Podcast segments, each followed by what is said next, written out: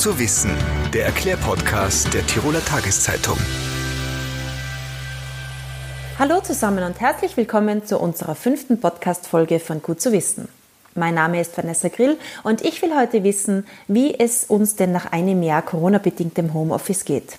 Ich selbst arbeite seit elf Monaten mit wenigen Ausnahmen von zu Hause aus und so wie mir geht es bestimmt vielen. Wir ziehen Bilanz. Wie wirkt sich denn Homeoffice auf uns aus? Was ist positiv? Was sind die Tücken? Wie kann man sich abgrenzen? Und wie kann man sich die Arbeit zu Hause entspannter gestalten? Dazu begrüße ich Arbeitspsychologin Barbara Hellweger. Ja, hallo.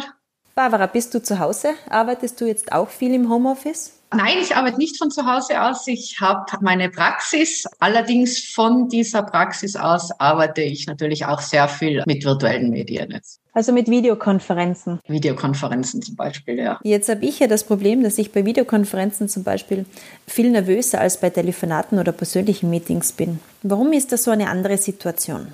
Ja, wir sind es natürlich einfach nicht gewohnt. Das ist auch eine Geschichte, die äh, mit der Zeit und mit der Gewohnheit sich auch verändert. Wir haben festgestellt vor einem Jahr, wo wir alle sozusagen von einem Tag auf den anderen ins, ins Homeoffice oder, oder ins Remote Office geschmissen wurden, äh, war der Respekt natürlich noch viel größer. Auch die Sorge und die Angst. Äh, wir merken aber, und jetzt gerade auch in Unterhaltungen, wo man vielleicht auch am Anfang so ein bisschen noch diese, diese Scheu hat. Innerhalb, ja, mehr oder weniger weniger Minuten relativiert sich das Ganze und das Gespräch findet aber äh, nicht ganz in der gleichen Qualität statt wie, wie im persönlichen Kontakt, weil einfach sehr viel, sehr viel fehlt. Aber es, es legt sich dann doch auch meistens diese Regung und diese Unsicherheit. Also jetzt haben wir uns in einem Jahr vielleicht schon an Videokonferenzen mehr gewöhnt. Wie wirkt sich denn überhaupt Homeoffice auf die Menschen aus? Was kann man da denn jetzt nach äh, ungefähr einem Jahr sagen? Ja, also es haben sich sehr, sehr viele Vorteile, aber natürlich auch Nachteile herauskristallisiert. Äh, ich spreche mit sehr vielen Beschäftigten momentan, die äh, auch teilweise in Homeoffice arbeiten oder gearbeitet haben. Äh, die berichten eigentlich samt und sonders primär mal über die Vorteile. Also fast alle Mitarbeiterinnen wünschen sich auch äh, nach Beendigung dieser, dieser Ausnahmesituation ein Beibehalten äh, einer flexiblen Arbeitszeit.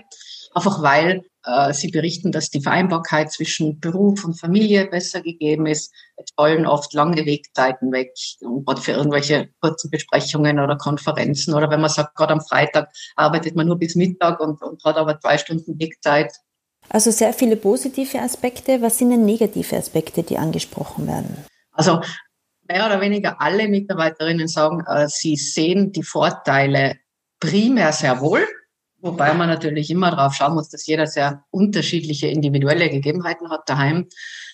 Äh, natürlich berichten aber gleichermaßen auch alle Mitarbeiterinnen darüber, dass sie nicht ausschließlich im Homeoffice arbeiten möchten. Also gerade diese sozialen Kontakte, fehlen, äh, auch wenn man es ein bisschen äh, aufhalten kann durch die digitalen Möglichkeiten, fehlen aber doch. Kann man sagen, Homeoffice macht einsam? Ja, schon. Man kann dem Ganzen dahingehend ein bisschen entgegensteuern, dass man eben wirklich sehr, sehr bemüht ist und aktiv bemüht ist, diese sozialen Kontakte, soweit es irgendwie möglich ist, aufrechtzuerhalten. Es war auch ein Lernprozess für sehr viele und auch für sehr viele Unternehmen, wie man mit dieser, mit diesen Möglichkeiten umgehen kann. Aber de facto ist es natürlich so, dass wir soziale Wesen sind, soziale Kontakte wünschen und brauchen und uns die in dem Moment, wo wir sie nicht haben, wirklich fehlen. Das heißt, sehr viele berichten über Einsamkeit und das ist auch der Grund, dass sie sagen, sie wünschen sich eine hybride Form, dass man einfach fixe Bürotage hat oder 50-50 das aufteilen kann, um eben diese, diese so unglaublich wichtigen sozialen Kontakte weiterhin haben zu können. Neben den sozialen Kontakten, glaube ich, haben auch viele das Problem, dass sie sich zu Hause nicht abgrenzen können, ja, dass man so quasi rund um die Uhr erreichbar ist. Ja, also die, die Verantwortung wirklich an die Selbstfürsorge und, und eigene Disziplin und Verantwortung ist natürlich viel, viel höher, als wenn man einfach einen geregelten Arbeitstag hat und, und sagt, okay, man geht in der Früh aus dem Haus, ist dann im Büro und kommt wieder heim. Also man muss wirklich persönlich dafür sorgen, sich wirklich abzugrenzen. Auch da geht es natürlich darum, dass man das Ganze äh, im, im Dialog auch mit den Vorgesetzten vereinbart, dass man sagt, okay, wie gehen wir denn um?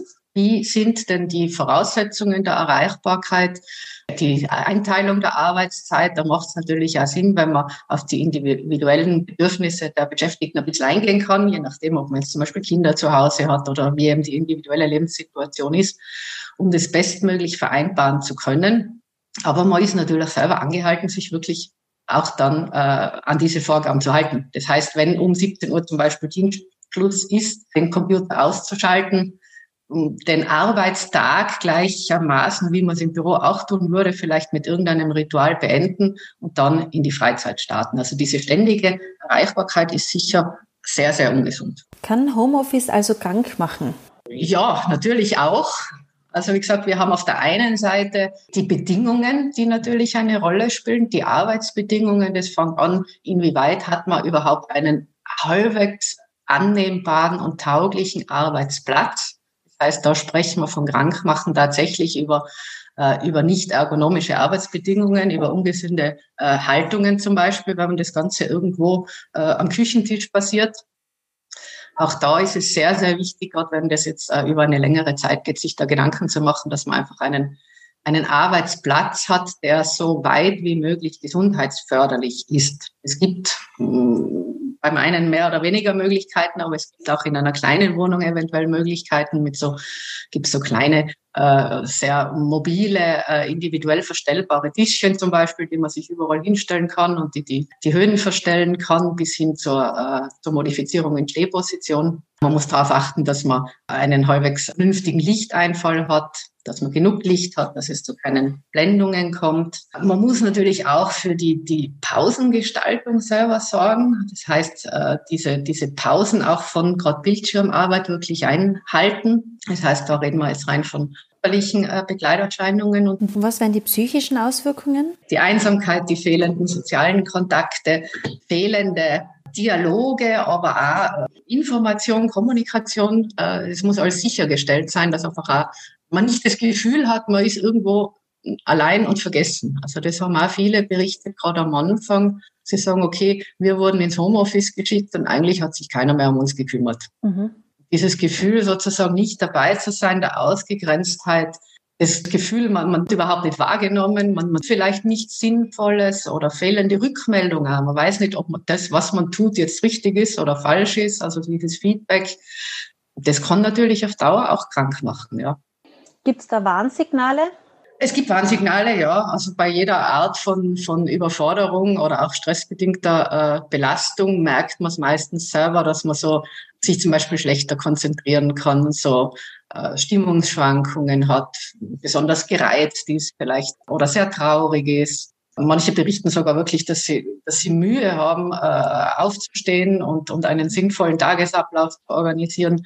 Manche sagen ja, äh, sie Sie schaffen das zwar vielleicht in der Arbeitszeit, aber sind dann in ihrer Freizeit mehr oder weniger nicht mehr fähig, sich irgendwie zu erholen. Wie gesagt, das erste sind meistens wirklich Konzentrationsstörungen, dass man das Gefühl hat, man kann sich, kann sich irgendwie nichts mehr merken.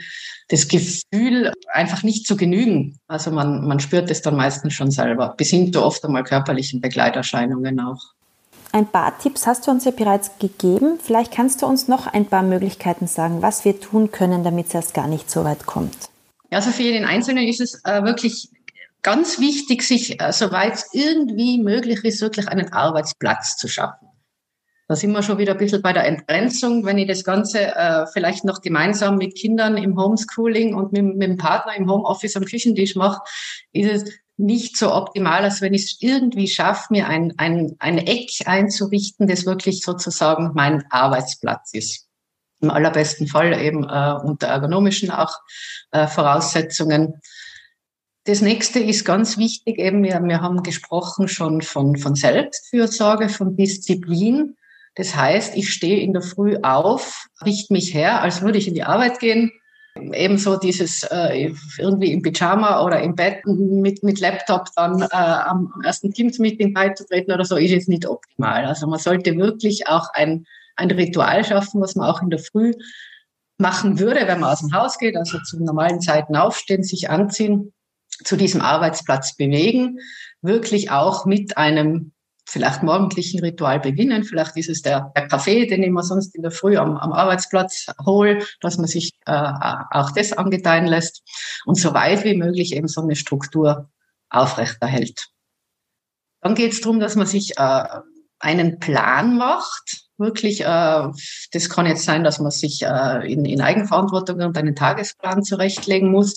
Sinnvoll ist es, wenn man sehr viele machen das auch, dass man in der Früh zum Beispiel den Tag beginnt mit einem, mit einem virtuellen Meeting, in dem man sich mal alle zusammensitzt und mal trifft. Vielleicht das nicht nur so in kurz äh, den Tagesablauf bespricht, sondern so ein bisschen diese informelle Kommunikation, eben das, dieses, dieses Gefühl der, der gemeinsamen, des gemeinsamen Kaffeetrinkens zum Beispiel auch äh, virtuell aufrechterhält, dass man sagt, okay, die ersten fünf Minuten sitzen wir uns nur zusammen, trinken gemütlich einen Kaffee. Dann geht es darum, dass man wirklich die, die Abläufe bespricht oder das Aktuelle bespricht, die, die Aufgaben entsprechend verteilt dafür sorgt, äh, dass man eben auch äh, ein, ein, Feedback in irgendeiner Art und Weise kriegt, also das auch aktiv einfordern als Arbeitnehmerin, wenn ich sage, okay, ich mache jetzt da irgendwas, ich weiß nicht, ist das gut oder schlecht, dass man wirklich aktiv auch sagt, okay, wie finden denn äh, Kontrolle und, und Feedback zum Beispiel statt? Wann wollen wir uns wieder treffen? Gesagt, diese, diese Struktur ist unglaublich wichtig, dass man diese auch im Homeoffice so weit wie möglich beibehält und dann eben haben wir gesagt, die, die Abgrenzung wirklich auch diesen Arbeitstag dann zum Beispiel aktiv beendet. Wichtig ist dazwischen auch Pausen machen, dass man wirklich bewusst Pausen macht, in denen man dann auch ein bisschen aufsteht, vielleicht äh, mal rausgeht, äh, die Augen entlastet, wenn es eine Bildschirmarbeit ist, dass man also nicht dann, wenn man die, die Pausen macht, dann, dann gleich wieder das Handy checkt, sondern wirklich mal äh, im allerbesten Fall ein bisschen in die Ferne schauen, ja, und dann ist, ist natürlich ganz individuell auch nach, nach der eigenen Lebenssituation, wenn man zum Beispiel Kinder daheim hat, gilt es auch mit denen natürlich Vereinbarungen zu treffen, zu essen. Da ist der Weg zum Kühlschrank natürlich näher wie im Büro dann zur Teeküche. Ja, daheim ist der Kühlschrank näher als die Teeküche im Büro wahrscheinlich. Bei vielen ist die Gefahr dann groß, dass sie halt öfter Pause machen, öfter was vom Kühlschrank holen und nebenher vielleicht auch einmal die Waschmaschine einschalten. Die Ablenkung daheim ist bestimmt größer ja, das ist, ist in jedem Fall gegeben. Man, äh, man sollte das so weit wie möglich vermeiden. Das heißt, in dem Moment, wo man dann äh, eben sich leichter ablenken lässt oder zum Kühlschrank geht oder eben so meint, ja, okay, mal dazwischen schnell Wäsche aufhängen, äh, ist jetzt keine Tragik, wenn das vielleicht irgendwann mal passiert, aber in der Regel soll es nicht äh, die Regel sein, sondern man sollte wirklich äh, diesen Arbeitstag als Arbeitstag planen. Ablenkungen so weit wie möglich beiden. Wobei auf der anderen Seite berichten auch natürlich viele, dass, äh, dass sie sogar besser und konzentrierter arbeiten können, produktiver arbeiten können, weil diese ganzen Arbeitsablenkungen und Unterbrechungen, die man vielleicht in einem Büro hat, wegfallen. Gerade im Großraumbüro ist ein ständiges Kommen und Gehen und ein permanenter Geräuschpegel. Eben, gerade wenn man mit mehreren äh, Kolleginnen in einem Büro sitzt, wird man halt auch wirklich ständig unterbrochen. Und da ist wieder die andere Seite, dass man vielleicht sogar unter Umständen konzentriert arbeiten kann zu Hause. Und nach der Arbeit, wenn man Probleme hat abzuschalten, gibt es da noch irgendwelche Hilfen? Ja, äh, wird es wirklich in, mit einem kleinen Ritual diesen Arbeitstag beenden. Äh, viele, es ist ja auch nicht immer leicht äh, abzuschalten, auch wenn man jetzt nicht von zu Hause arbeitet, sondern vom Büro aus, dass man einfach vielleicht äh, Probleme mit nach Hause nimmt. Und da berichten ja sogar viele, dass ihnen dieser Weg dann von der Arbeit nach Hause hilft. Ob es mit öffentlichen Verkehrsmitteln ist oder im Auto ist. Und sie sagen, okay, das ist eigentlich die Zeit, in der ich abschalten kann. Das fällt jetzt zu Hause weg. Umso wichtiger ist es, dass man wirklich äh, eben den, den Laptop zumacht, den Arbeitsplatz verlässt oder das, äh, den Laptop wegräumt und dann vielleicht mit einem kurzen Ritual diesen Arbeitstag beendet, rausgehen, eine Runde zum Beispiel spazieren gehen hat das Homeoffice bei den Arbeitgebern auch zu einem Umdenken geführt? Das war ja vielleicht früher nicht so gern gesehen, auch wegen fehlenden Vertrauens. Ähm, das hat sich mittlerweile gezwungenermaßen ja geändert. Wird das jetzt so bleiben oder wohin geht denn der Weg? Ja, also ich glaube nicht, dass wir wieder äh, zurückkehren in den ganz äh, Alltag, wie er früher war. Es werden sich sicher äh, eine Flexibilisierung der, der Arbeitszeiten und Arbeitsorte herauskristallisieren. Wie du sagst, äh, für viele war es vorher gar nicht denkbar. Also es ist ja schon sehr oft von Mitarbeiterinnen der Wunsch, auch, auch vor Corona gekommen, äh, flexibler arbeiten zu können oder, oder teilweise eben im Homeoffice arbeiten zu können. Und manche Arbeitgeber haben das eben nicht gerne gesehen. Jetzt haben sie alle müssen und haben festgestellt, naja, es funktioniert schon. Und es gibt natürlich auch für den Arbeitgeber durchaus erhebliche Vorteile. Einerseits sind die Beschäftigten ja in der Regel bereit, sehr viel zu leisten und viel zu geben und eben wirklich diese Flexibilität ja auch im, im Sinne des Unternehmens auszuweiten, eben, dass man halt dann doch am Abend noch mal schnell was erledigt oder vielleicht erreichbar ist, ein E-Mail schreibt. Äh, die Platzsituation äh, war ja teilweise relativ prekär vorher, weil eben wenn man sagt, wir haben äh, eigentlich zu wenig Platz oder zu viele Mitarbeiterinnen in einem Arbeitsraum und stellt fest, na ja, ist ja eigentlich relativ günstig, wenn man vielleicht einen Teil dann von zu Hause aus arbeiten lassen kann. Diese, diese langen Wegzeiten eben für Besprechungen, für Meetings, für, für Workshops, was auch immer stattgefunden haben, denke ich, das wird auch in Zukunft einiges beibehalten werden, weil man sich einfach sehr viel Sport. Das ist günstiger. Man hat gemerkt, ja, äh, die Führung muss sich verändern. Eben, du hast angesprochen, also ein bisschen äh, Kontrolle und Vertrauen ist sicher ein Lernprozess, der wird auch weiterhin äh, sehr wichtig bleiben. Und man sagt, wie ändern wir denn unsere Führungsrolle eben? Ein bisschen weg von, von ständiger Kontrolle, mehr Vertrauen. Vielleicht gibt es da Potenziale und Ressourcen, die man vorher gar nicht so genutzt hat, weil die Mitarbeiterinnen, denen man jetzt dieses Vertrauen entgegenbringt, äh, plötzlich ja außerordentliche Leistungen vollbringen, die man vorher gar nicht gesehen hat. Und man muss ja auch sagen, nur weil jemand äh, acht Stunden im Büro sitzt, heißt es ja nicht, dass er acht Stunden produktiv arbeitet. Ja, das stimmt. Kommen wir zum Schluss. Wie siehst du die Entwicklung zum Homeoffice, also im Großen und Ganzen? Ja, also das würde ich schon positiv sehen. Das ist zumindest eines der wenigen Dinge, die wir jetzt aus dieser Zeit äh, wirklich positiv mitnehmen können. Jetzt wird auch, wie gesagt, von den Mitarbeiterinnen und Mitarbeitern äh, fast ausschließlich positiv gesehen. Äh, und dieser Schritt eben in, in, in Richtung äh, einer Flexibilisierung, glaube ich, ist schon ein sehr, eine sehr positive Entwicklung. Wobei so diese, äh, diese Frage der Freiwilligkeit halt immer noch im Vordergrund steht. Das heißt, angeordnet und ausschließlich Homeoffice ist äh, sicher nicht günstig, aber ebenso eine, eine hybride Mischung äh, und vor allen Dingen so die, der Fokus auf, auf Freiwilligkeit sollte natürlich immer im Vordergrund stehen. Es gibt auch Leute, die aus verschiedenen Gründen eben äh, Homeoffice äh, ablehnen oder, oder sagen, also sie wünschen sich das in Zukunft nicht mehr. Und da wäre es schon wichtig, dass man auch diese Möglichkeiten bieten würde. Mit diesem Wunsch verabschiede ich mich und bedanke mich bei dir, liebe Barbara, fürs Gespräch und bei euch fürs Zuhören. Das war Gut zu wissen, der Erklärpodcast der Tiroler Tageszeitung.